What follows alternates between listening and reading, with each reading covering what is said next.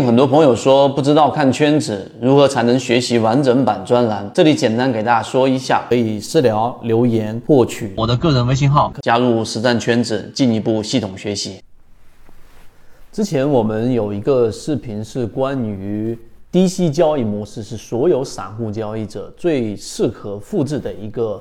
啊成功率比较高的交易模型。这个视频在全网的播放量。啊，算是比较高的。然后很多的这个我们圈子里面的船员，或者是其他圈子之外的船员，在不断的回复里面，其中有一个观点啊，那就是说，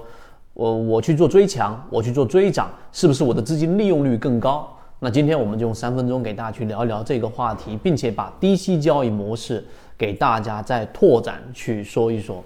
啊，同步的我们也会解决一个问题，我提前拿出来给大家讲，就是缠论到底是一个低息的交易模式，还是一个追涨追强的交易模式？好，我们正式开始。首先第一点，我们给大家讲过前面那个视频，大家有兴趣可以自己去找来看。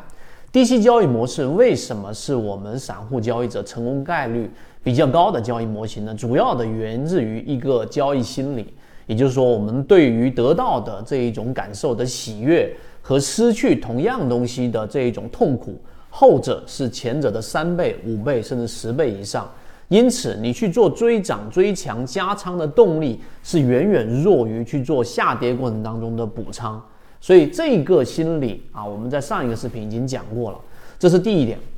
第二个，我们在圈子里面一直给大家讲过一句话，那就是这一个反者道之动啊，然后这一个弱者道之用。这句话是什么意思呢？实际上，它已经阐明了，就在交易系统当中啊，我们拿交易的实战来说，例如说，我们说缠论，它的所有类型的买卖点，它一直都告诉给我们，是从第一类型买卖点开始，也就所有的类型买、第二买、第三买，都是次级别的一买所产生的背驰，这是第一个，我们告诉给大家，缠论为什么是一个低息的交易模式。第二个，你要知道。在缠论的交易系统当中啊，它到底是让我们去不断的追涨追强，去找那一些连续创新高的标的，还是告诉给我们在下跌盘整、下跌盘整的这种过程当中去做介入呢？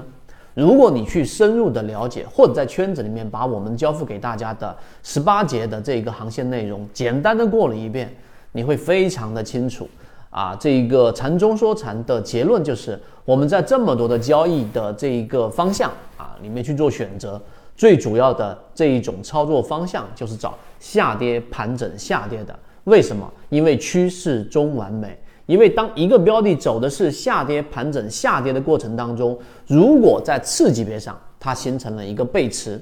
也就是说，股价创新低，但 MACD 没有创新低，或者是用其他的方式来判断它的量能下跌的量能衰竭了。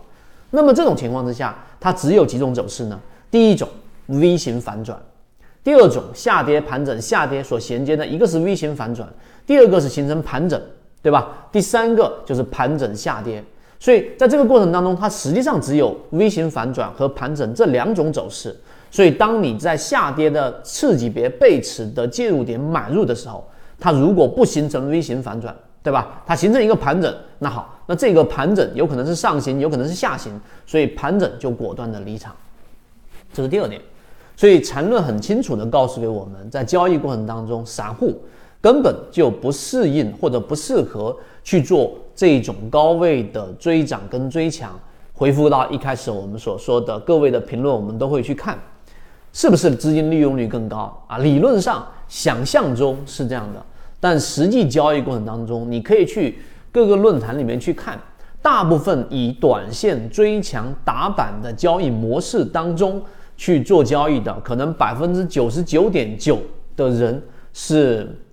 逐渐逐渐消失的，是亏损大于百分之五十、百分之六十、百分之八十的都有，那只有那百分之零点零一的人活了下来。这就是幸存者效应，但相反的，你仔细去在圈子当中去对照我们所给大家所展示出来的方向判断也好，鱼池标的也好，你会发现那些低息的交易模式的交易者，他们长期的在市场里面生存的，可能它的资金增长率稍微坡度没有那么高，但是呢，它是在一种相对稳定的情况之下，逐步逐步增长的。可能逮到一个机会，对吧？逮到一次市场群体超跌的机会啊，也就是刚才我们所说的这一种